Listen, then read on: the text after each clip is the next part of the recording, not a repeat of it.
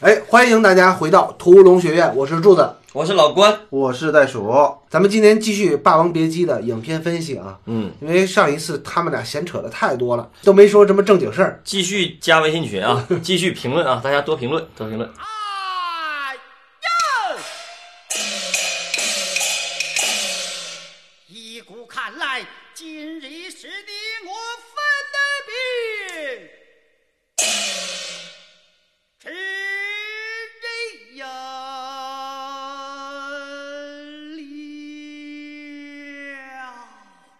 好，上一集咱们说了新的两个三角关系里边的其中的两个主要人物，一个袁四爷，一个菊仙，都先后登场。嗯，四位大腕儿都出来了。然后这个时候就需要一场什么呢？需要一场两人关系的戏，嗯要两个主角，对，两个主角，俩人都分别出轨了之后，要回到家里边儿讨论一下咱们的婚姻的何去何从的问题，嗯嗯嗯，对吧？这个你深有体会是不是？然后到了五十七分二十六秒的时候，在后台，段小楼、程蝶衣两人这时候有一段直抒胸怀的对话，嗯，就这段对话呀，其实是很不生活化的。对，说实话是特别不生活化的。他们俩这段对话大概意思就是说，程蝶衣知道了段小楼一直在逛八大胡同，嗯他明确的要求段小楼要对他对艺术都从一而终。他嘴上说的是对艺术从一而终，但他实际上，呃，潜台词就是你得对我从对，就是咱俩唱一辈子戏嘛，嗯嗯差一分一秒都不是一辈子。嗯，这段一分一秒这个经典台词不是原剧本的，是后加的。听我说了，嗯段小楼听完了这个一分一秒一辈子这段金句儿，他说了一句什么话？嗯说你说的是啥鸡玩意儿？这什么破金句儿？真他妈烦人！然后不是，当然不是说这个了，他说了一个模棱两可的话。嗯这个模棱两可的话，我觉得才是真正的金句儿。嗯，你这样由着性子来啊，在凡人堆里是没法活的。对，嗯，虽然我就是觉得这场戏是有必要的，嗯。但是这么直抒胸怀是可以商榷的。我们不能否认这个电影是一个牛逼的电影，是一个非常好的电影。但是在某些戏的处理的时候，我不知道啊，嗯。因为咱们之前聊过很多片子了，嗯比如说像《七宗罪》，嗯，也有在那个酒吧里头直抒胸怀那种戏，嗯。但也有呢，像在那个《杀人回忆》里边，两位警官在法医室门外嗯只说了一句话，就是你见过这样的情况？嗯我也没见过。嗯嗯也有这样一句值千金的话。嗯所以说，我现在其实对这种情况，我也不知道应该怎么处理。就是这种直抒胸怀，在我看来，嗯在我个人的观影经验看来，我觉得是比较烦人的。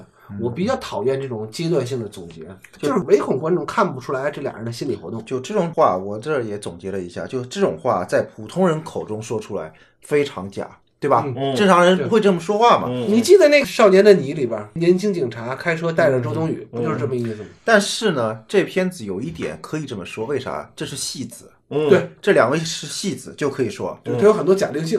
除了戏子之外，还有一个人可以这么说话，那就是陈导演。这个时候啊，张喝了口汽水，差点把我呛着。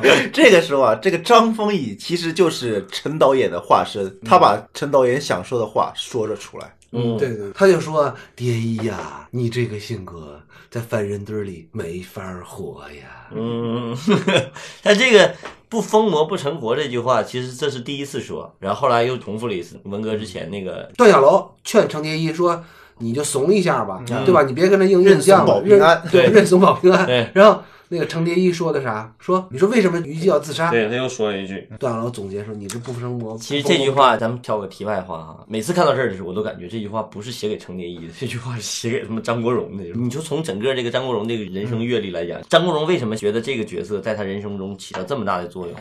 第一个是他第一次真正在这个戏里头，才真正觉得自己是一个演员。咱们看那个之前那个花絮采访，不也在说，就纪录片里头在说，张国荣说他自己在这部戏里头第一次觉得自己是个演员。他之前一直把自己当成一个歌手，有偶像包袱嘛。但他说从看现在开始，我开始觉得我自己是个演员，所以我可以这么处理。这句话“不疯魔不成活”这句话，就特别像是张国荣的这种人生写照。后来他好像自杀的时候，好像之前演那个戏是。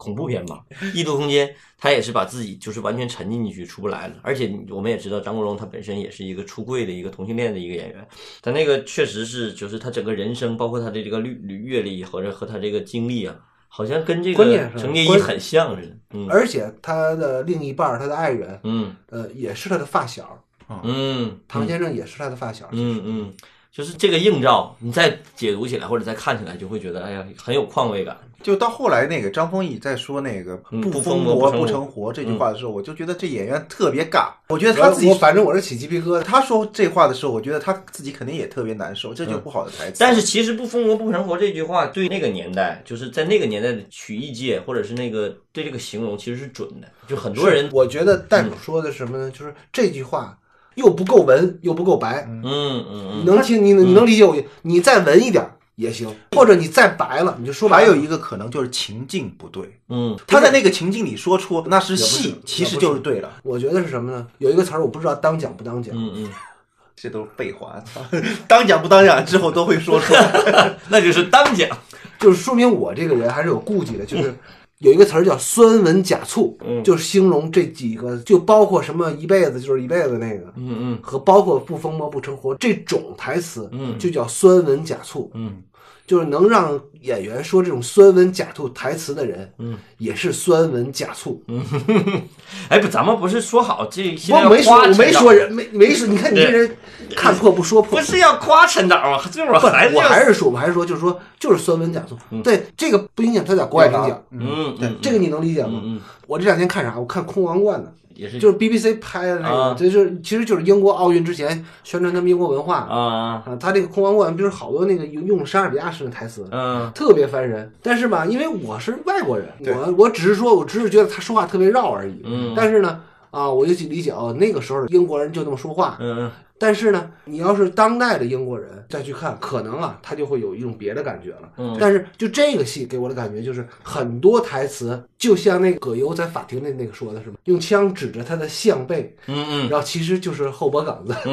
就是明明你能说后脖梗子，你非要说项背，就是酸文假醋。嗯嗯。就这些啊，是让人挺不舒服的。要不你就再文一点。但是这个情境，我是觉得这块儿还可以，因为他这个这个情境决定了他可以做。还有一个写作上，你看出来，这个芦苇写剧本的时候用了好多就是半文半白的做那个中间的那个过渡性语言、情境描述什么的，他都是按半文不白的来做。这个有一个什么经验，我可以跟大家分享，就是我们最开始写古装戏的时候，开始的时候进入的时候都挺费劲的进入一个古装戏，但是我们写到多少集以后，当你写到一定量的时候，你写人物台词的时候，会不自觉的进入那个语境。开始的时候就会觉得，哎，我要说现代话，这个是不是人说的话，不是这个话。后来，但你写着写着写着写着写着写，你就会进入这个语境。但是你那个时候，就不管你怎么写，你还是有个自省的状态。嗯嗯就是我不能写那些半调的话，不像人说的话，就不像孔乙己说的话。嗯嗯别写孔乙己那样的，就是他现在就是写了好多孔乙己的话。嗯嗯。有的时候你在做剧本，比如说你是做了一个民国戏，嗯。你用了很多民国式的那种最初始的那种白话文吧，嗯嗯。呃，你去描写情境的时候，其实你那个描写啊是给观众，呃，给其他的部门的工作人员创造一种情境，啊、我在创造一种民国情境，嗯。或者我在创造一种晚清的情境，嗯这个是可以的。但是你是落到台词上的话，嗯。其实你是要播出来的，嗯你是将来是要给观众看的。我觉得，呃，你做这份工作的嗯人，其实还是应该有个自省的，就是你一定要说人话。首先说人话呢，就别装逼，嗯，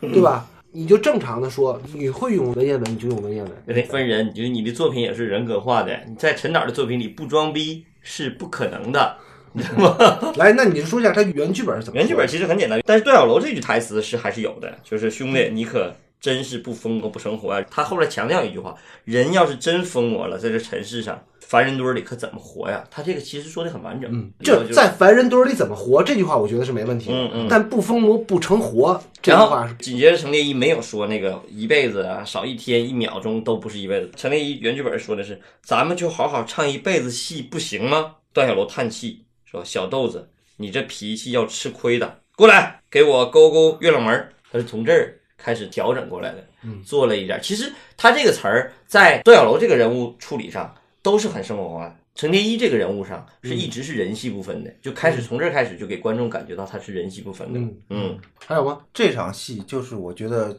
在镜子的运用当中，嗯比上一场戏就是袁四爷来后台探班这场戏嗯用的更极致。嗯嗯就这场戏有两个东西，他用的很极致，就是一个镜子的运用，还有一个那个纱质那个屏风的一个运用，嗯，又是非常好的一个视听啊。嗯镜子除了在角度上会多一点之外，空间不够嘛，然后还会有一个隐身的意味，比方说两个空间真实于内心，嗯啊、然后屏风的那种朦胧的意象呢，也跟心理活动有关系。嗯，这中间有一个过程是陈蝶衣跑到镜子后面，后来又一个出场，像这种调度就非常好，而且这个两个人的镜子的道具。道具部门啊，道具、道具，哎哎哎，是有设计的你。喊道，来了，你看段小楼的镜子是方形的，嗯陈蝶衣的镜子是圆形的，哦椭圆形的啊嗯，这个跟人物性格是挂钩的啊，柔柔是不是特征，是不是柔特征，哎，方和圆，啊。嗯这一开始两个人的镜子里都有对方。当段小楼说出让陈蝶衣也去逛窑子的时候，陈蝶衣生气的时候，他的镜子里就没有段小楼了，就一个人了，对就只有他一个人了。然后同框的这个意味在导演心中有很大的一个意义存在，对对啊。然后陈蝶衣他跑到屏风后面去，让两个人在两个空间里，虽然同框，但是有隔阂。这种屏风其实运用就特别好，就若隐若现。其实这个就特别戏剧，对，很戏剧化，就是因为大家都不太了解戏剧，就是很小品。啊嗯 就是陈蝶衣这会儿啊，他心中有对方，但是又欲拒还迎，嗯，是吧？段小楼拿着陈蝶衣的暖手袋，对，这个啊动作做的也，建立了丝丝联系。嗯，对然后呢，陈蝶衣从屏风后出来以后，他拉住段小楼，强调了我跟你。这时候也强调自己女性的一个视角，就一开始说你跟我，不不不，我跟你唱一辈子戏。嗯这句话其实，在后边也有映照，啊你记得吗？程蝶衣被那个国民党抓走了，然后段小楼去求袁四爷的时候，嗯那爷怎么说的？说这就是跟着蝶衣给蝶衣唱霸王那个段小楼，嗯嗯他啊，当时是这么说的。对，这时候就说出那个这一辈子这句话。这句话虽然不好听，这原来谁最爱说这句话？韩涛，呃，少少什么一秒钟、一个小时、一天的，那个都不算一辈子。球又最爱说，这节目太狠了，听哦。他们他们听不听啊？你们哥几个你们听不听啊？这是一个直接剪了吧。我还有一个，他最后一个镜头我又看不懂了。嗯，最后一个镜头又是隔着屏风，我读解不出来啊，但是很对，就这个镜头 就是跟着隔隔着一个，还是隔着一个沙沙啊，，不让观众看到切切实实两张真实的脸隔着，但是这个镜头的它的意味什么东西，我就我就看不出来了。这个我也不懂，我觉得他这个就很简单，还是那个就是戏剧化啊，嗯或者戏曲化的处理。一个人不高兴了，你看呢，在舞台上，一个人不高兴了，表现什么？嗯，他走到舞台那边去了，对着侧幕条，嗯，你能理解？我我是这么理解啊，这场戏为什么要最后还要给他一个调度，回到回到对开始胡说，还得回到那个纱帘前面。其实我觉得这场戏点儿，就是无论是从剧作来讲，还是从情境来讲，还是从那个视听上来讲，这个点儿要打在张国荣脸上。这场戏的点儿不能打在那个谁的脸上。所以就是调度开嘛。，对，调度开，最后给张国荣一个点儿。就是如果这场戏如果打在张丰毅的脸上的话，好像这个点儿是没打住，或者说是因为下一场戏这是起头就是从那个张丰毅脸上起的。对，我们要从戏剧情境上来体味这个东西。就是这场戏伤害最深的是程蝶衣，而不是段小楼。但是这场戏的结尾台词写的是来给师哥勾勾脸。这个看起来这场戏如果要从对新人来讲是切在张丰毅的脸上，这个其实就少了一个镜头，少了一个我们既然都说到这儿了，我们就再深入说一步。其实这场戏很简单，就是作为同性爱人，你说段小楼不知道程蝶衣对他是什么感情吗？那是扯王八犊子。嗯段小楼非常清楚程蝶衣想怎么跟他过日子。嗯嗯那段小楼的回答也很明确，他不是拒绝程蝶衣，嗯他是拒绝社会舆论，嗯他是害怕社会舆论，嗯，就是咱俩这样没法在凡人堆儿里活。就是你要这么说，我就想到这场。其实我这场戏，这个戏我看的最感动的一个画面是什么？不是这些，就是说金句儿什么的，而是我看到了那场，就是其实这个整个戏剧高潮，就是结尾他被批斗那场戏。而且这个戏剧本里头，其实也是把那场戏做的做的上。我最感动的是段小楼被询问，让他去揭发那个程蝶衣。的时候，他最说不出口那句话，恰恰体现了段小楼对程蝶衣心里头是有爱的，因为他最恨的一句话就是他给袁四爷当相公。他最不想说出一句话，其实也能表达他对兄弟也好，还是爱人也好，是心里是有一丝爱意的，或者是那那一丝爱意在那刻他如果没有那丝爱意，他前面那一场他俩环抱那场戏就不对，是。体验出来，所以他这个纠结和痛苦感，其实，在后景这个段小楼身上，只不过他没表现，没给他戏，但是到那个结尾高潮的时候，是能体会到的。其实你发现没有，在所有的爱情故事里边，大部分都是女性很勇敢，无论是真正的女性，还是作为同性爱人之中的相对来说偏女性化那一方，嗯嗯，都是相对更勇敢、更理想主义的。对，但是呢，男性或者男性化的那个角色，嗯都是相对比较被动嗯的，这而且是男性导演一个特质，大男子沙文主义的 结果。反正他们都是选择了退缩认怂。嗯嗯，所以这个点儿，无论是隔一层纱也好，这个这个其实问题我就不大。嗯问题关键是这个点儿要打在张国荣的脸上。就这场戏的结尾最后一个镜头，一定要给张国荣。如果要是这个镜头给双人，或者是给那个张丰毅，这都不对，就真得是调度出来。所以他调度到哪儿都无所谓。嗯，对。但是你要调度的不隔着纱呢，又太实了这场戏，对嗯对因为他马上接下来的又是一个相对超现实的，因为他马上切到的是舞台上，嗯嗯而不是这紧接下场戏、嗯啊。嗯刚才那个镜头应该是走戏走出来的，也是。如果你走戏走不到那儿，你单给张国荣一个脸也没问题。他走戏走走到，哎，这时候你就他就是拒绝了勾对脸嘛你你就你走开，然后摄影的时候看，哎，这个画面应该在这个角度，这个视听语言是更合适的。嗯嗯其实这个时候，张国荣是应该去踢垃圾桶的。嗯，踢垃圾桶就踢了。来来吧，到了现场戏，哎，这场戏这么强烈的人物感情之后，现场戏他不能直接接戏了，不能直接接故事，嗯嗯，他只能接一个戏中戏，接那个把他们的感情唱腔。放在舞台上，嗯，而且在舞台上这段唱词非常好啊，非常有意思，对。嗯，到了五十九分五十六秒，嗯。舞台上这时候不管俩人在后台怎么争吵吧，或者说怎么动真感情，还是上台了，又唱的《霸王别姬》。这个时候台下坐着一个人，菊仙，其实这个时候菊仙是来干嘛呢？来看货的，因为他上一场戏跟那个段小楼订婚了嘛，嗯。但他只是知道嫖客段小楼，嗯。他都没有见识过京剧表演艺术家段小楼，嗯。所以他这会儿是来做市场调研的，看看，哎，这个作为京剧表演艺术家的段小楼可不可以托付终身？还是被震着了。啊？这时候那个切回来就是段小楼的一张唱霸王的那个脸啊，嗯嗯一段唱词。台下的菊仙就看着这个段小楼的雄姿，特别男性化的一个一个雄壮的一个模样，就下定了决心了。嗯，就要跟他。既然是这个戏啊，是戏中戏的戏，所以呢，两层故事之间，《霸王别姬》这出京剧跟他们这个电影故事、这两层之间故事映照就特别有意思。嗯从这里开始，其实啊，菊仙跟陈蝶衣、段小楼这三个人的三角关系才正式开始的嘛。对，嗯对，而且大家听一下啊，这个如果大家听不懂，可以看字幕，因为我们也听不懂，也我也是看字幕的。就霸王的唱词是现在外面四面楚歌，肯定是刘邦夺了楚地。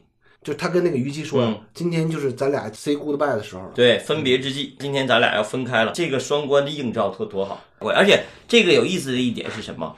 这场戏原剧本里头写了袁四爷也在台上看戏，嗯但是他没拍袁四爷，这场戏把袁四爷拿掉了，因为这场戏彻彻底底这三角的关系，没有让袁四爷来干扰这段戏的视听扯多了也啊嗯，还是陈导这个时候还是真的是脑子清楚啊，对，取舍之进退，这种？后来就不清楚了。因为大部分导演的工作呀、嗯，就是选择判断，对，就是就是选择题跟判断题。嗯嗯为什么呢？因为呃，其他部门的工作都会提供给你各式各样的选择，对，都给你或者呈现出来。你要还是不要？嗯比如说，同样是这个戏用道具宝剑吧，嗯嗯他肯定道具师会问导演，你想要一把什么样的宝剑？嗯嗯然后这道具师肯定给你拿回来三到五把宝剑，嗯嗯嗯你从里边挑一个，它就是选择题。嗯比如说演员，你说咔停，然后演员再来一次，那不管演员演一遍也好，演五十遍也好，其实你是在这五十遍里边挑一遍你觉得最好的，最准确的。嗯这场戏啊，好就好在什么？就是说他那个戏里边说，嗯他俩要拜拜了，嗯，他俩拜拜了，其实是跟着菊仙走的。对，在舞台下菊仙这边演出的时候已经走了，嗯这看起来就是一场戏是菊仙撤离了这三人关系里头，但紧接着下一场戏我们才知道啊，原来他的撤退是为了进攻。对，就是你要在做戏中戏的时候，嗯就一定要把这个两层的故事的印证啊，给它加强。嗯这个也要说回来，就是活着，嗯就是一个败笔。为啥呢？你讲活着里边也用了戏剧元素、嗯戏曲元素吧，嗯就皮影戏皮。影，嗯，但是他的皮影戏从来没有做故事中跟那个戏中戏戏中戏的人嗯物的嗯嗯，故事的哎，印证。他那个里头讲的什么故事？皮影戏里头讲的，好像也是个黄段子啊。是吧？他一开始那个葛优唱的就是黄段子，嗯因为在赌赌场里头唱的嗯，嗯他后来唱的也是这个，一直唱的是这个。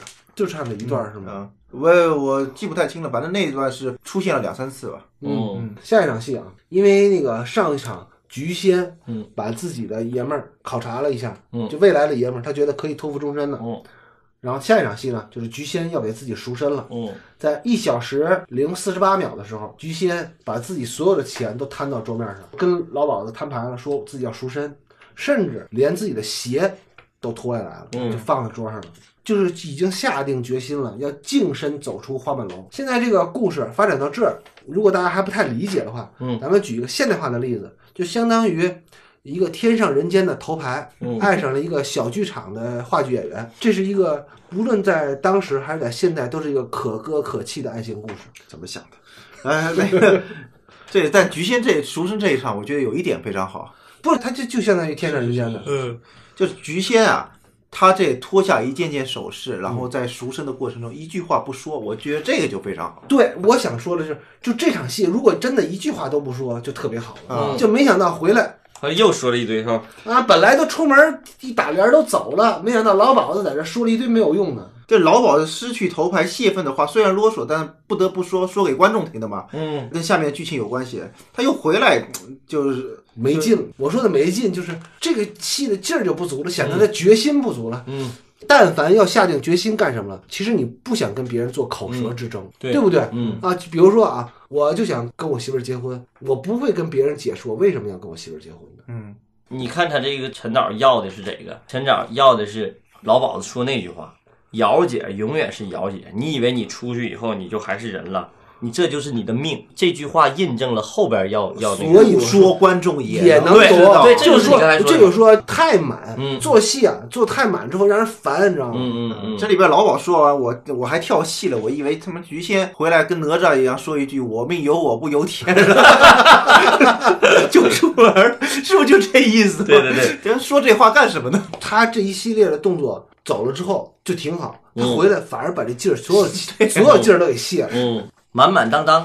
所以啊，这给国外的评委看嗯是对的，因为国外评委好像看不出来这是妓院，也看不出来他们是在赎身什么。啊，对。如果是这样的话，他就必须得加点台词进去。但是其实给你要这么说的话，外国观众肯定看不懂啥意思。为啥看不懂啊？外国窑子跟中国窑子不一样，啊，不用赎身啊，不知道啊。不知道啊 没逛过外国窑子。这话 可能关键是陈导逛过，他知道外国窑子跟中国窑子不一样，他怕外国评委没有逛过中国窑子，所以说他给他加上了。好了好了，下一场。我们把这个剪下来作为付费的段子。然后下一场戏啊，到了一小时零二分零五秒，程蝶衣谢场，其实是上一场戏还没完，动作很迅速，这一出戏没完，嗯，那边已经赎身完成了，嗯就是净身出户了，就赶上程蝶衣谢场的就这么个功夫。菊仙就夹着小包袱来到后台找段小楼了，嗯让段小楼为自己吹过的牛逼负责任。菊仙呢，就是这个人，就不愧是这个花满楼的头牌，这样戏写的好，这样戏写的好。特别有心机。嗯嗯嗯他上来他说啥呀？他说的是，他说因为段小楼说他们定亲了，嗯所以自己在花满楼待不下去了。嗯，他马上就改口风了，你知道吗？嗯嗯他是在这儿求可怜来了。嗯他说他是被花满楼给赶出来了，段小楼就被这个菊仙的几句话就给忽悠住了，嗯嗯 而且给说冲动了。嗯 其实他要冷静冷静，啊，就也没有后边的事儿了。你想，段小楼是演爸爸的，对吧？又好哥们儿义气，直接把大厂给拖下来盖在菊仙身上，这就是一种象征，说哥哥以后罩着你。对嗯人生最大的痛苦来源于自我评价过高，你看菊仙换的是民女的衣服，小碎花，然后段光着小，脚丫子。我觉得这一场还有一个比较好，段小楼让菊仙进屋，他让段小楼出来，这里边两点，对吧？嗯一，我要在大庭广众之下说这事儿，说这事儿；嗯二，我把屋里留给了陈蝶衣，他在大庭广众下主要是什么呢？就是让大家评评理。就官宣，这场戏改的好就好在哪儿，你知道吧？这场戏原剧本是他们俩都定完亲了以后，这堆话都说完了以后，程蝶衣才登场。但是这场戏改的巧就巧在菊仙刚进来的时候，就这个程蝶衣就下场了。然后程蝶衣在屋里让观众感觉到程蝶衣这个情境在里头的时候，让观众看俩人的戏，这个时候就高级，就比那个厉害多了。你说的是这个原剧本是哪个李碧华的还是？就现在这个剧本，就是芦苇这剧本。本，芦苇剧本其实写的也没有现在这个呈现这个好。芦苇剧本是他们俩都定完亲了，都完事儿了啊，所有的都知道了，然后崩，程蝶衣才程蝶衣才来。但是他这个改的好，就是上来就程蝶衣已经来了。就越听越气。对，哎，这个就这个说给你戏听维度和那个感觉就更强烈。嗯然后这个时候就说到段小楼给这个菊仙盖上了大厂之后，这时候程蝶衣回来了，发现自己的眼前正在上演一幕 TVB 狗血剧，嗯，而且菊仙撺的段小楼娶她，然后这时候那个小剧场的小伙伴们说：“哎呀，那个那个天上人间的大姐姐来光临我们这儿，嗯然后跟我们这儿的男演员结婚了，太牛逼了，太牛逼了，太牛逼了！”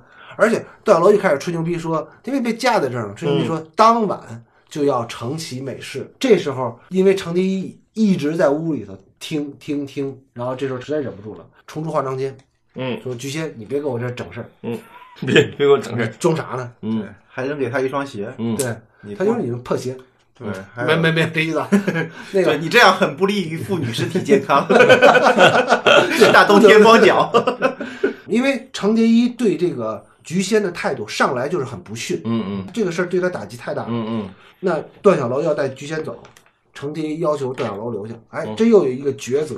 这这场戏的激将就特别好，因为这场戏要是比如说写戏的时候，导演也好，还是编剧也好，你脑子里要有一根筋，这场戏要写什么？这场戏要写激将，所以情境的选择就很重要。如果激将的戏不在人群之中做这场戏，这场戏的力量就出不来。所以他这场戏选择了后台一个广大的一个一个环节。如果这场戏只有这仨人，即便有这个戏，段小楼不一定这么选择，对你很难分清段小楼之前的那些动作是逢场作戏，对，还逗玩儿，还是说真的真心的分不。清，对分不清。但这场戏这么一出来，即便是观众心里有觉得他是逢场作戏的感觉，但这个人物的选择也决定了这个人物的命运。每个人物的选择都决定了他的命运。所以说啊，嗯。这就是说明是天上人间的头牌就要比小剧场的女话剧演员要有社会经验，他知道怎么利用人心。嗯。社会人儿，社会人儿，对对对，而且你看这场戏，陈蝶衣的出场也挺好，他出场是隔着纱帘出来的，嗯，这个隔膜感在这儿就出现了。嗯。一开始剪辑给了两位女性一个对视，嗯，然后局限的眼神有挑衅的意味啊，三人同框，段小楼中间，一人一左一右，嗯嗯这里边你看局限的表演。一直是以女主人自居的，哎，我们家小楼也经常提起你，这就又给他就就直接给你戳戳火呢，直接给你画在那个圈儿外边儿，嗯对吧？反正我是觉得这场戏啊，尤其那个后半场的，因为它又是一个非常大的整场戏，大概我看看啊，哎呦，这场戏有三分多钟，嗯一场一场整场戏挺，长的，就是后半场戏的调度就特别好，我就特别喜欢他后半场，就是程蝶衣越听越听不下去，从屋里冲出来，他没有站在他们两个跟前儿，站在对面说，嗯而是走到他们对面，形成一个对立关系，坐在椅子上说，嗯然后说急了再站起来指着他鼻子骂。他这个调度就很好，很多人啊不会利用镜头的纵深做调度，只会让这个演员从画左走到画右，或者从画右走到画左。嗯嗯做镜头纵深调度，一般呢是不常见，嗯不能说没有啊，是太少了。因为这个戏我们看到现在也只有这么一次，后边可能还有一到两次，就是做纵深调度的，嗯就是赶人家那个趋势走，嗯嗯，呃，那是做了一次纵纵深调度，嗯做的还是少。但是因为做纵深调度呢，是对环境的要求特别高，嗯嗯是有好几个场景连在一起的。嗯因为你做一个纵深调度，不是说我跟楼道这头说话，楼道那头来个人就是纵深调度，不是那样的。还有就是一开始菊仙刚来的时候，嗯周围的群众还没有那么多。嗯当陈蝶衣从屋里出来的时候，人就围满了。嗯这里边的群众安排也非常好。嗯。还有这场戏的一个写法，就是这场戏整体给人的感觉是什么？就是很狗血的一场戏，TVB 对，很 TVB 一场狗血剧。但是我就觉得芦苇或者也好，还是李碧华，不知道这台词谁写，我觉得这个挺好的，就是他把这个戏给承认出来了。很多写戏的时候，我们经常会遇到一个困境，就是当你这场戏写的时候很重要，但你又觉得这场戏太不好了，就是感觉太俗套或者太狗血的时候，逻辑性不强的时候，你怎么办？嗯，有一种方法，这是麦基的招儿，我觉得挺对的，就是当你觉得所有观众都能看出你这场戏有问题的时候，你又不得不写的时候，你就勇敢的承认。作为一个编剧也好，你就勇敢的承认，你就别在这儿撒狗血。他这个戏把这个狗血这个词儿点破点破了，观众反倒不怪他。你不会觉得这啊，这场戏虽然很狗血，但是剧中人都承认这是一场大狗血，那我就撒出来了，你也会觉得就会原谅他。就当你逻辑上有漏洞的时候，你这不是说咱们当时写那个银锭桥就 是这样？对有这么 low 逼的对对对对，当时那场戏我怎么都想不通，怎么都觉得我操这场戏不对。后来我就突然想到麦基那句话了，我 就是直接你们就承认跟观众承认这么烂的一个骗局，你们都愿意往里跳，反倒增加了一层戏剧维度。哎，这也是一个好招儿。因为，有的时候的戏啊，不是说我想做精致的就做精致的，嗯而是有的时候某些戏剧情境啊，就是一个俗套，嗯这个是你没办法的。嗯，比如说父子相认，你的前女友怀了孕之后回来找你来，嗯这些有的是你无法回避的问题。嗯嗯嗯但是你要是无法回避的时候呢，你还有一种就是解构，嗯解构的方式。对对对说实话，就是你在剧中把这个狗血说破了它，对，那就是解构。我给大家举一个特别典型的例子，就是卡梅隆在写《终结者》的时候，写到结尾的时候就面临一个逻辑困境，就是他说，如果他要是把他救了的话，那这个人不出现，这些事儿不都没有了吗？他就觉得这是一个悖论了，他开始形成一个 科学悖论了，他就觉得这个坎儿怎么都过不去。曾祖父后来他在结尾的时候就干脆承认出来了，就把这个东西告诉观众，留给观众去况味。哎，这个反倒成为一个经典。这就是一个，当你面临这个困境的时候，面临这个逻辑漏洞的时候，你又不得不去这么做的时候，你就告诉观众，直接承认。编剧不要遮遮掩掩，编剧不要骗你的观众，你的观众比你聪明多了。有的时候，他确实有的人就爱耍小，对没办法。就是咱们现在看到了好多国产戏为什么那么烂，观众早就猜着了，编剧就是不告诉你。假装对，假装你们听不着，就是你看，就是看不着。哇，这个我就感觉这什么叫做侮辱观众智商？就很多作者都是在侮辱观众智商。然后这一场戏啊，他一幕终了，他最后陈蝶衣说袁四爷要来了，这一幕提出袁四爷很无力，但是对于段小楼来说根本不在他的体系内，嗯，而且跟下一场戏袁四爷跟陈蝶衣在化妆间的这场戏，嗯就承接的非常好。嗯，到了一小时零七分三十二秒，刚才戴叔说这袁四爷就来了。袁四爷来给程蝶衣送了一副雉鸡灵，嗯，邀请去他们家夜谈。这场戏的诡异太诡异了。在这，所以我就觉得这个可能就是陈导演的独特口味，非让葛优演成这样。李叔是吧？对嗯，这个这场戏最有特点就是葛优感觉好像底下坐了一个板车推进来，日外头像鬼一样的移动进来。而且他是再一次利用了镜子嗯作为了两个人的媒介，就是象征意义就特别明显。就像我们这些从法国学回来的嗯那个袁四爷爱上的是镜花水月的虞姬，而不是真正的那程蝶衣。这一场其实就能看出袁四爷在段小楼的镜子里出现，他已经取代了段小楼。其实这个在剧本里头，这是一场戏，跟刚才那是一场戏，但他相当于在这里头隔断了。而且这场戏确实在原剧本里头就没有提袁四爷怎么来的，就是剧本里飘进来对，剧本里就很诡异，他就真给把这诡异感给拍出来了，就是没头儿，怎么来的这人？我到现在为止，我都对两个人的表演就表示不理解啊。嗯，就一个是葛优在这个《霸王别姬》里的表演，说实话，我到现在我特别冯小刚是吧？我不知道，就很别扭。还有一个就是《水浒传》里边那个宋江的表演，就是那个嗯那个李雪健，李雪健老师对宋江的表演，这个是给我从小到大的一个印象。就这俩我都没明白，就他们我他们的理解跟你对角色理解也不一样不一样。差不是不一样。我就我像看见外星人一样，你知道吗？就不理解他怎么会是这样的。就哪怕是外星人吧，肯定也是有四肢的，然后有一个头。但我没想到我看的外星人是一滩水。我当年看李雪健，最让我觉得有点就是很奇怪，也是陈导拍的，就刺秦，他演秦始皇那个时候就演那个状态，我也觉得哇，这个这个。后来当当然知道了，我操，我觉得李雪健是中国最伟大的表演艺术家，就是太厉害了。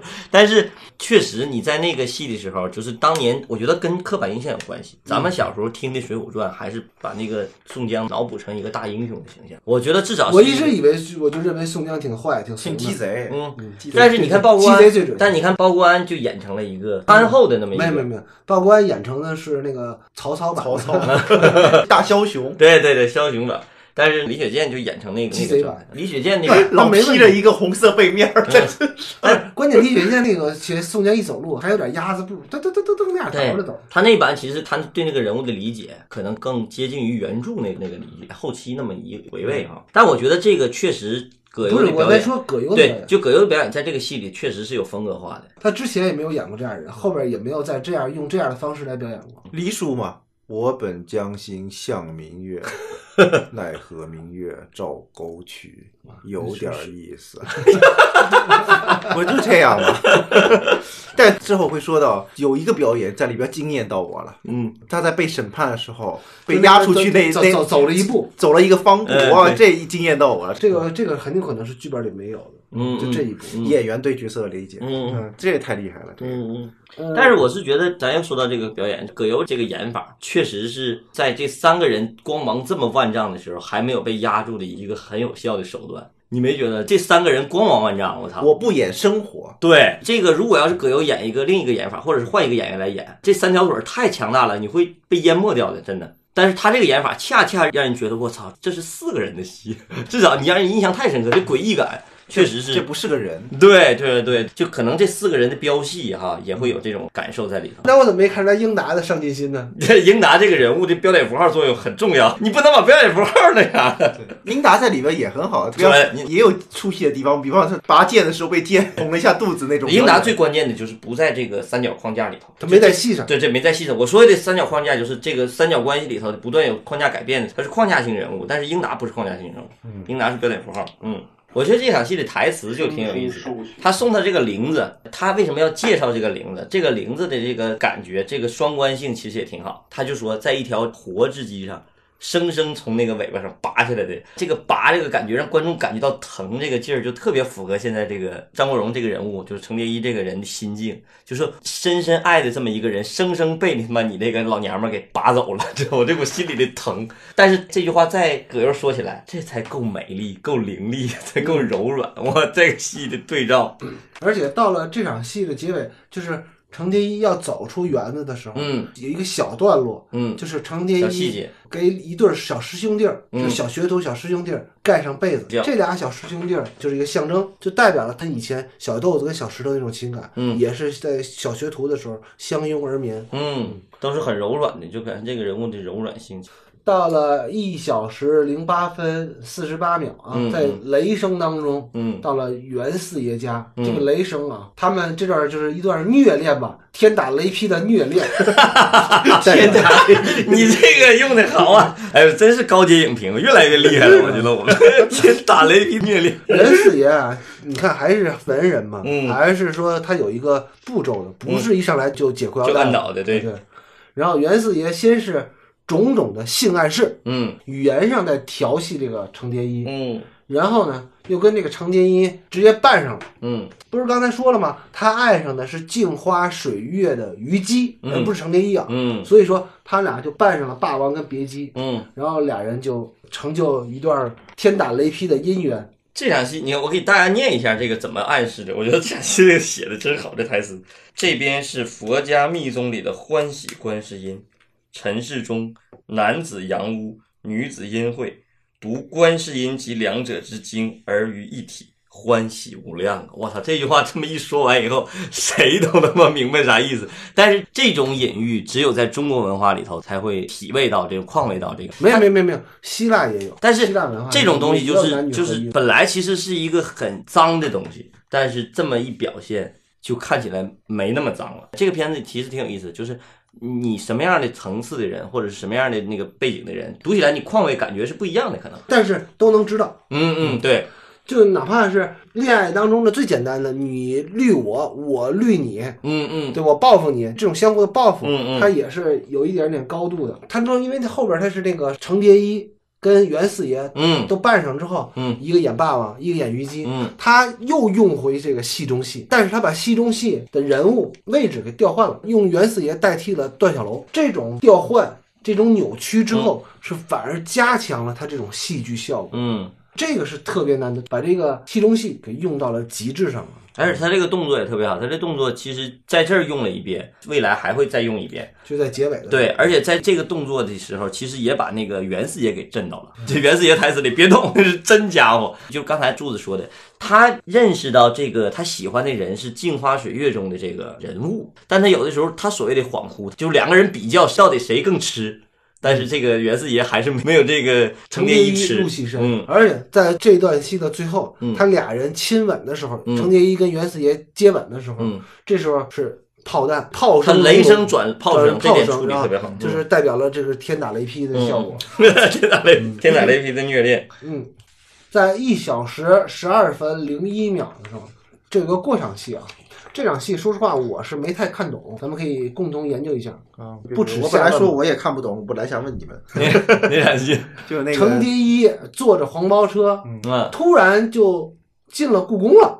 这时候呢，突然就被一队日本人给包围了，可以看得出来，满脸都是哀愁，就是生无可恋的那种感觉。嗯嗯，所以说，这个报复并没有给程蝶衣带来快感。这场戏啊，我是觉得是可有可无的。嗯，但是呢，我又不知道他为什么这么强化吧这场过这场场戏的对照应该是他被张公公软捅以后的情绪，跟嗯这一场和跟严四爷这场天打雷劈的虐恋，嗯，这两场是对照的。两场完了以后，在程蝶衣内心所获得的感受都是一模一样。啊，你这么一说，我这我明白了，那我都没明白我在说什么。我懂了，我懂了。那你说你说你怎么懂呢？就是它其实都是完了以后的一种心理暗示、心理映照，而且不是一场实戏。上一场戏那个被娈童了以后那场戏，出门的时候，嗯，也是从那个相当于从那个大宅子里头出来，出来以后捡了那个小四儿嘛，嗯，接了下一段戏，是一种心理的失落，而且还那会儿他师哥给他批上说怎么了，怎么了，怎么了嗯，他相当于是那个心理上的失落感。他在这儿了以后，他又一次相当于背叛了他师哥，就是他得有一个对照，他必须有这一场戏，然后他就选择了跟日军进入宛平城嗯嗯这一个动作嗯结合在一块儿，嗯嗯，哦就都是一个进入，是一个进入。而且还有一个就对照的一点就是都是被进入了一种。对对，他都是一种就是失身嘛，他两次失身。就说如果要是陈导把这个东西定为背叛为主题的话，那这个人物实际上是有两次被失身的这么一个背叛，两次背叛，肉体上的背叛，嗯。这是有第二次的，所以他都得留下一个况位。嗯，只不过这一次接了下一个情境，如果这一场他直接拍在一个夜晚的路上，陈蝶衣抱着宝剑，然后踉跄的走，一个表情也是一个意思，嗯嗯同样的一个意思，只不过他是为了把那个日军进入宛平城这个事也表达出来，两场戏合成一场戏来演。嗯我觉得啊，你作为一个制片主任就是不够格的。他本来下单子就应该下在一条街上的，但是呢，因为他之前有这个故宫之前的戏，他肯定是把那些大爷都拍完了，还剩了俩小时。剧本里说要要干啥呢？主任说，要不把那场戏挪过来到这儿拍吧。剧本里这场戏的场景名是神武门前，神武门是哪儿？是紫禁城的北门，对，就相当于他离开紫禁城，然后这会儿其实日军的压境已经从外围整个进到紫禁城了，嗯都打进来了，彻底打进来了。他们不应该是从南边进来的吗？对啊，架空历史吧。好吧，嗯，行，好，到了一小时十二分二十九秒啊，嗯这段戏就是程蝶衣因为上面给袁四爷当了相公，换回来那把宝剑嗯，相公是啥意思？面首，对面首是啥意思？南记就是其实就是就是当年啊，我只知道断袖，断袖是同性恋，面首是给女的人服务的，他不是给男人服务吗？一样啊。相公就是给男人服务的。他们不分男女，就是你是当男妓的，不分给谁服务，都是服务。那就跟断袖是一样的一个意思嘛。呃，但断袖里边没有服务的意味。对，啊断袖是情谊，啊咱俩是你爱我，我爱你。这断袖，断袖来自于那个谁，那个明朝那皇帝叫啥？正好那哥们俩人睡觉，那个大臣在他那个在他那袖子上睡觉，就搞对象，对，然后他皇上要起起来，舍不得把他叫醒，然后把自己袖子给割掉了，然后啊就走了。就是就是两个人的爱慕感情这么深这么好，真有文化。是段段秀。但是那皇帝名我记不住，我事儿我知道我觉得好像也不是明朝的。是明朝的好像事儿我知道，但是叫什么名我记不住。这样这王华宇就咔都给你说出来了。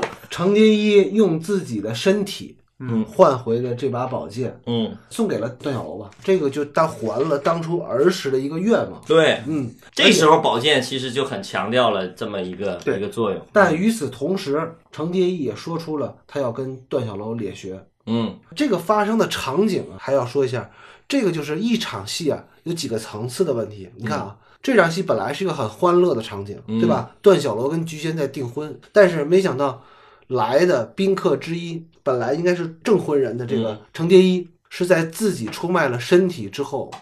来到这个现场，嗯就他的心境是这样的。嗯然后呢，他的动作呢，又是要送给段小楼这把宝剑，嗯，还儿时的愿望。嗯这三个层次就非常好做的，就嗯这场戏就设计的特别好。嗯最牛逼的是还能把这场戏给收住，嗯收住又收在一个大的格局上，就是日军进城。所以这场戏我感觉啊，就做的非常完满的几场戏之一。这戏都写到节骨眼儿上，这点厉害。对对对，就是这种有大局观啊，能把用大局势去吞噬这个个人恩怨的这个观念的编剧不多。嗯而且尤其是不是像李碧华这个级别的作家能做的，这个肯定是像芦苇才有的这种大历史的训练。嗯嗯，日本进城了，嗯，而且当初啊，这个小石头说他拿这把宝剑能宰了刘邦，嗯能当皇上，让虞姬当正宫娘娘。嗯其实这句话，我觉得他是刻意的留了一个病句，为什么呢？嗯因为我们了解历史就知道，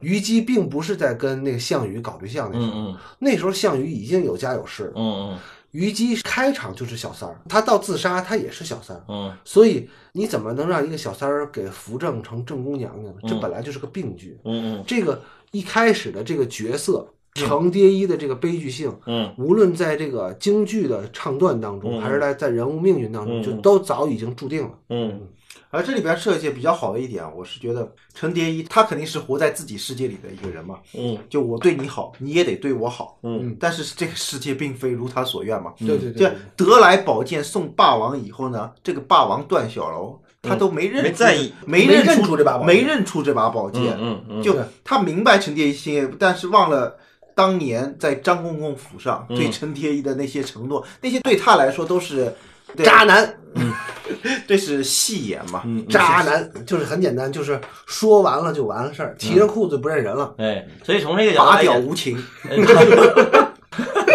所以从这个角度来讲，程蝶衣跟袁世杰睡这一觉，他也是有目的性的，他是为了把这个宝剑拿回来还他师哥。这个情境其实也是有这个心境的。不是吧？是我，我觉得他睡不睡，他宝剑就能拿回来，他只是那个袁四爷成霸王了，在里边扮上霸王这一切，他也陷在那个那个情境中，他也愿意。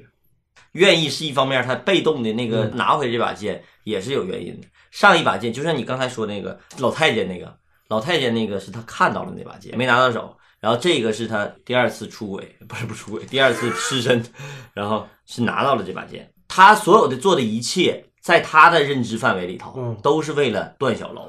都反正说到这儿我觉得这这把宝剑的运用是还比较恰当的，不是到后来那么泛滥，又还回来又还回去，我天，这都麻烦死了。嗯嗯反正从这场戏开始，哥们儿先干为敬了，嗯就是我把我小时候的许诺实现了，嗯你的许诺你随意。嗯看着办。但是说的你随意，程蝶衣还是负气，负气说了一句话，就是他俩就咧学了，就从此就分开，你干你的，我干我的了，嗯嗯对吧？就是凤凰传奇就分开了，嗯就凤凰是凤凰，传奇是传奇了。接下来就是一段平行剪辑的戏，为了体现他们俩咧学了，就是一段平行剪辑的戏啊。从一小时十四分四十秒开始，一边是程蝶衣在纷乱的环境当中，仍旧这忘我的在舞台上进行表演，嗯唱一段《贵妃醉酒》。嗯另外一边呢是段小楼发现这个一个小日本儿穿上了自己的戏服，嗯他想要回来，嗯但是跟那个伪军起了争执，嗯被伪军给奚落了，然后他出手打了这个伪军，嗯又是用他比较擅长的兵器茶壶嗯啊，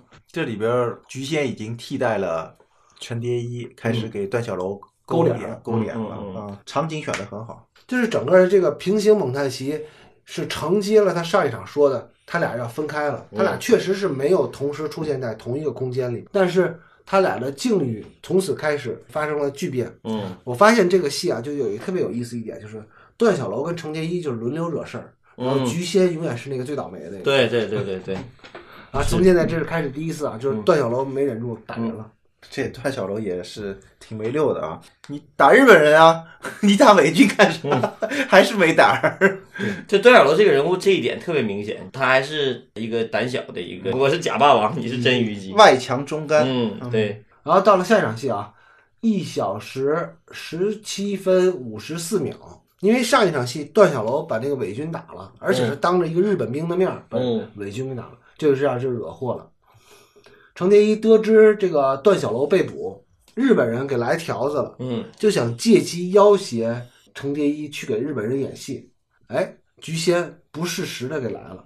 菊仙来了之后就没鼻子没脸的，就让这个程蝶衣衣去出手去救段小楼。嗯，他一听程蝶衣一听这个，反正我不去了。对啊，这段戏写的就两个典型两个女人那种。那讲种典型两个女人在吵架那种。嗯程蝶衣反正坐了下来，嗯这菊仙又无奈了。菊仙也不是善茬儿，知道你来这一套，我就跟你来吧。嗯对啊，你发现那个这美术做的挺有意思，但后面是一以贯之的啊。那个窗户上那一层白布作为挡光的，我就觉得那个做的挺好的，就是你又有光，又挺整洁，又挺 对就柔对，了每个窗面放了一个柔光布，其实是不是说那个生活逻辑合理性？反正两个女人在吵架的时候，把其他外人都赶开了。这场戏那个调度特别好，菊仙在跟他对话的时候，开始是站着，但是这恰恰是坐着的人占据主动。然后他为了跟他达成一个平衡，他拉了一把椅子也坐那块儿了。这这个发现还不对等之后，他又站起来了。对，这两个人达成一个共识，这个就是菊仙就是无奈，嗯他为为了能让这个程蝶衣能去救段小楼，嗯他说：“你如果把段小楼救出来，嗯，我就回花满楼。就是每一个人都在付出。这个时候其实也看到菊仙这个人物，嗯，他的动力性是强的，这个人物是很丰满、很立体的。而且他说到，只要你把那个段小楼救出来，嗯我就回花满楼。的时候也不看着陈蝶衣，嗯这两个人的位置关系就非常好。从镜头调度上来说啊，嗯，这整场戏啊，嗯就特别戏剧化。当然，视听上来说，没有什么太多的可以说的，反而是他的整个的调度就特别像舞台剧。嗯下一场戏啊，是一个连场戏，咱们就都搁在一块儿就说了就完了啊。连场戏就是一小时二十一分零四秒，程蝶衣到了日本的兵营，给日本人唱《牡丹亭》，嗯反正就是他的这个妥协，嗯呃然后他的付出，终于得以让段小楼被释放。嗯没想到段小楼这个白眼狼被放出来之后不领情，他揪住了这个程蝶衣给日本人唱戏这一点，嗯，啐了他一口，转身走了。这场戏的这个处理挺有意思，就是跟日本人这场戏哈，在剧本里头，他是强调了这个给日本人有内容的，就是好多配角其实他没写嘛，但这个人物，青木，这个剧本里头，首先他写了太监，嗯，他从太监的角度来讲，要从太监的人物出发，写了一场太监的戏，他给删掉了，在这成片里头给拿掉了，变成符号了。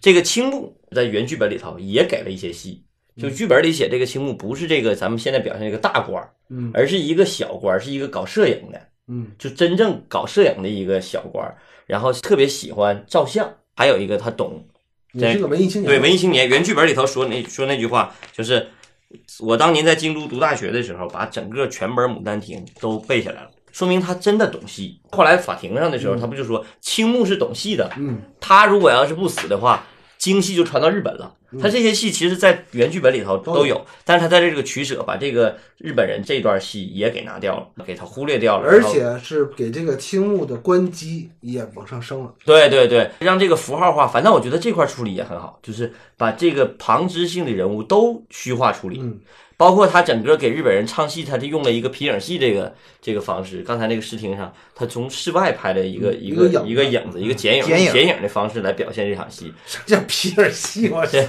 你这真是我我以为他说活着呢，就用剪影的方式来表现这场戏，其实也很有意思，就是都把它仪式化了，就是把所有的这些东西都简单仪式化、符号化以后，把所有的关注点都放在这个三人关系上。我为什么说这个戏，我第一次拉的时候，我就感觉陈凯歌或者是芦苇也好。就生生把这么一个复杂的戏，完全用三角关系把它给它建立起来了。实际上，你把这个戏拉完了以后，你就会有强烈的感觉，就是这他妈是一个最狗血的一个戏，旁支全都给你消减掉了，你看起来就特别简单了，特别直接，看起来也很明确，这一点很不容易。我听完你说这么一段，我就有一个问题，嗯，你这个硕士学位是花多少钱买的？这么没文化，怎么考的？怎么毕的业？怎么考进去的？皮影戏有什么可说的？你就因为你们刚才说那个皮影戏，把我的给带走带跑了。这场戏的结尾啊，特意安排了一个点，嗯就是其实是没有什么真正的戏剧作用的，但是我就觉得它是为后边做了个铺垫。嗯，就是程蝶衣目睹了日本人枪毙中国人的一幕，这一幕啊是为后边给观众做一个铺垫的，嗯就是在审判程蝶衣的时候要有一个合理性。啊，对，为什么日本人的恶？对，嗯，因为啊，如果全片当中呢，日本人都是像青木那样的彬彬有礼的，嗯。那审判程蝶衣的合理合法性就不存在了。嗯嗯，所以他要通顺这么一个逻辑，就必须在这儿加这么一笔。嗯嗯嗯。这里边其实还有一个，就在这么一个夜戏的氛围当中，嗯他被张公公阮童嗯出来，是在一个古城楼旁边吧？嗯嗯他从那个袁四爷那儿出来也是这样，嗯他这给日本人卖戏，相当于他又一次背叛，失身，这是精神失身，他是精神上的，就是当汉奸失去贞操吧？对，啊当汉奸。都是一个有象征意味的一个场景。然后这一场雾霾啊，这就放了老多烟儿了。对，这只有北京雾霾才能拍出来的戏。这个戏真的雾霾太严重。到了一小时二十四分零五秒啊，嗯更加雾霾的一场戏出现了啊。嗯这是一个平行剪辑的段落。嗯首先是菊仙违背了他的诺言，因为菊仙之前承诺了，说如果程蝶衣把段小楼救出来，嗯他就回花满楼。嗯没想到菊仙违背他诺言，他没回花满楼，而是跟段小楼直接拜大堂操大办。拜堂成亲了。嗯嗯菊仙为了摆脱程蝶衣，还特意说不让段小楼给唱戏了。嗯就在菊仙入洞房的时候，程蝶衣跟袁四爷在幽会，嗯对吧？嗯袁四爷和程蝶衣在帷幔之中嗯又上演了一出霸王和虞姬的合欢之戏。嗯，这段戏也是对照着写哈。嗯，这段戏就这场戏是原来是原剧本是在前面的，他给拿到这儿了。你看这个，就那个王八咬那个鸡，然后被割脖子，嗯这霸王被杀那个，以为有吗？他原著小说当中是吃另外一个东西，我忘了是吃，反正是吃一个南方人吃的东西，就是也是一个叫现场宰的这么一个东西。嗯啊吃小耗子还是反正不是就忘了吃哦蝙蝠，他是放蝙蝠血。啊啊我觉得可能是这个当时北方实在是不太好逮蝙蝠，嗯嗯，所以就改成王八了。王八吃那个野鸡是吧？对，就是你往前头放一个啥，它都叼，龟都是这样。嗯这中国人也太这个饮食文化太嗯。反正南方人他吃像广东人啊，他吃蝙蝠嗯嗯。很正常，但在北方吃蝙蝠的相对比较少，嗯。吃王八还是挺正常。吃王八比较多。这段戏菊仙就是他实际上这边对照的时候，就是这边那个袁四爷跟程蝶衣两个人在搞瞎巴的时候，嗯实际上这边芦苇是以这个菊仙的视角来写这场戏的，就是结婚这场戏是以菊仙视角来写的，但他也给改了，就是陈凯歌也给改了。他是怎么写的呢？嗯他是写的这套婚嫁的衣服。其实这会儿那个谁，从情境上来讲，这会儿的段小楼已经不挣钱了，因为他已经唱不了戏了嘛，嗯他刚打了人，就没法唱戏了，所以他就说我养你，而且这台词也说我养你。你说的是菊仙说要养段小楼，对，咱们以后不上戏了，咱们以后我给你养个大胖小子，我还嫁给你，咱们两个人就彻底离开这个，就大不了不上戏了嘛。所以就是刚才你说的，他背叛了他对那个程蝶衣的承诺，但是他在里头强调了一场什么呢？就这身衣服，嗯他这身衣服在里头写了，这身衣服是我当年偷偷摸摸从那个老鸨子那个妓院自己偷偷摸摸攒的钱买的，嗯而且在外头一点点挪出来的。一直嫁衣，对他以为我把所有的钱都他妈给他，都他妈还回去了，嗯但是我就把这个留着。所以说这身嫁衣在这个人物里头心里头有多么重。嗯后来的时候，我们知道这个人物上吊死的时候也穿了这身嫁衣，实际上那身嫁衣在在破四旧的时候都没舍得烧，都没舍得烧，他自杀的时候穿在身上，就是好多。其实这个在这个写人物的时候，写作的时候，你就会感觉到，编剧在写这个人物的时候，在写每一个人都是采某一个人的视角来写。这场戏就明显，这场戏是给于菊仙写的一场戏，但是为了服务这三角关系，他把这个东西也给忽略掉了。嗯，就是还是他能掰那会儿那会儿能拎得清，对他如果要是这场戏把那那些戏都留下了，都那么写了，观众就迷糊了。这个在原著当中也有，不是这意思啊，就是说他说的是程蝶衣嗯自从成年之后就爱攒行头，啊段小楼都是租行头，啊段小楼就说你租行头那个是就行，嗯程蝶衣说不行，我的就是我的。嗯他说了，他就要他自己的东西，他就要把这些都攒下来。然后那个段小楼就说：“我给你买大箱子，然后嗯你们走到哪儿都唱到哪儿，然后这些大箱子都跟着你。”嗯所以说那个时候他在烧这些衣服的时候，嗯才有一个戏剧作用。嗯你看他映照着写菊仙的嫁衣跟那个程蝶衣的这些这些戏服行头，对，哎，他是有映照的，嗯就是这两个女人啊，从性别上讲不一样，但是从性向上讲是一样的。嗯嗯两个女人对外在的这个衣服的重视，嗯嗯，其实两个人都是对幸福的一种向往，对对对一种向往的是真实的一个世俗的一个生活，另一个对艺术的一种向往，这个对照特别好，特别有意思。但在这场戏里头，因为强化了三角关系，把这些都暂时忽略掉了。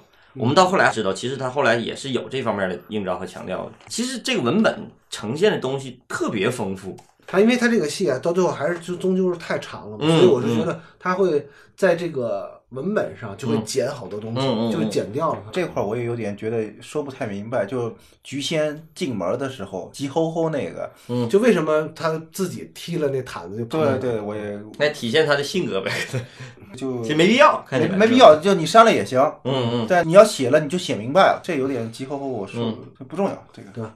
在一小时二十七分二十八秒，这有一个过场戏啊。嗯程蝶衣再次走到了戏园子门前，嗯。这时候他恍惚间嗯。又听到了那个卖冰糖葫芦的吆喝声。我觉得这个就是一个打点儿的作用，嗯。就是在这个段落前面两个三角关系，嗯。从相识，嗯。对吧？袁四爷的出场，菊仙的出场，嗯。到了发展，嗯。袁四爷跟那个程蝶衣上床了，嗯。然后菊仙也跟段小楼成亲了婚了嗯。哎。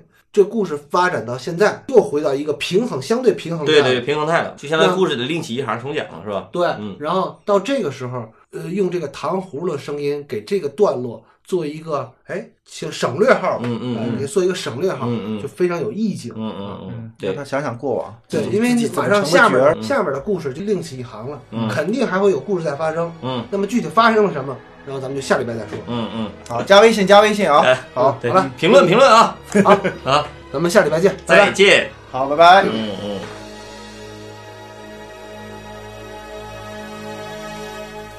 往事不要再提，人生已多风雨。纵然寂寞不去，爱与恨都还在心里。真的要断了过去，